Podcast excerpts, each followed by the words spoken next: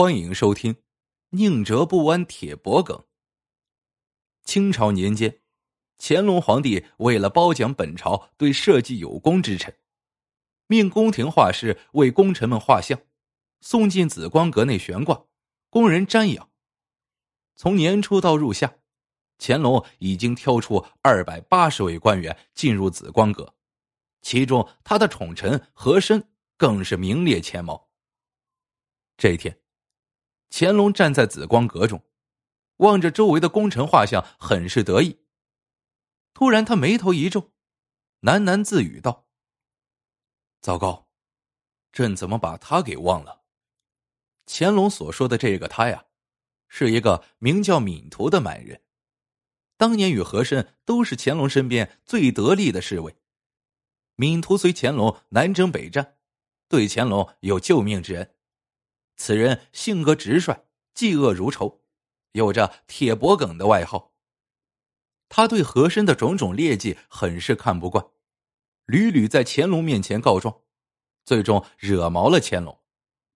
乾隆把他外派出京，最终呢，他自己辞官回到了南京。事后，乾隆念他对自己有救命之恩，几次下旨召他回京任命。可闵图始终称病不回。眼下，紫光阁聚齐了大清二百八十位对社稷有功之臣，偏偏落下了闵图，实在是有些说不过去。乾隆想了想，觉得闵图之所以不愿意回京，是因为与和珅不睦，不如就派和珅去向他道歉，这样一定可以把他给请回来。乾隆拿定主意。马上下旨任命和珅去南京请闵图回来。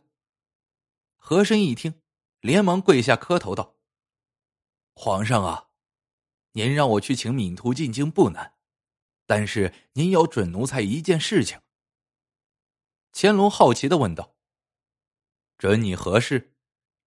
和珅回道：“皇上，奴才和闵图相识几十年，深知此人脾气。”就算我去跪门乞求，他也不会答应。但他对您忠心不二，所以要叫他回京，除非诈称您病重才行啊。乾隆一听，皱了皱眉，确实只有这个办法才能诓骗铁脖梗回京，也就点头同意了。于是和珅带着随从，快马加鞭赶到南京，来到了闵图家。不出所料。闵图一听皇上病重，立马收拾行装上了和珅的马车。很快，一行人回到了京城。闵图径直来到乾隆的寝宫。此时宫门虚掩，乾隆正躺在床上小睡。闵图以为乾隆已经病重昏迷，不禁悲从中来，跪在地上嚎啕大哭。哭着哭着，闵图发觉有人拉他，抬头一看，竟是乾隆。乾隆看上去红光满面，精神矍铄。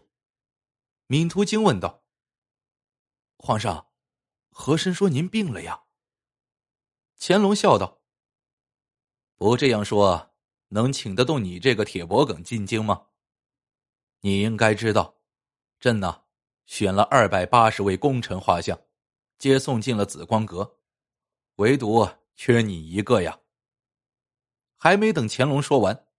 闵图已经明白了乾隆的意思，立即说道：“皇上，奴才虽然无官无职，但气节还在。奴才不愿与贪官和珅为伍，请皇上收回圣意，放奴才回南京吧。”乾隆气得不行，厉声道：“闵图啊，敢跟朕这样说话的，你可是头一个。念在你对朕……”有救命之恩，朕不怪你。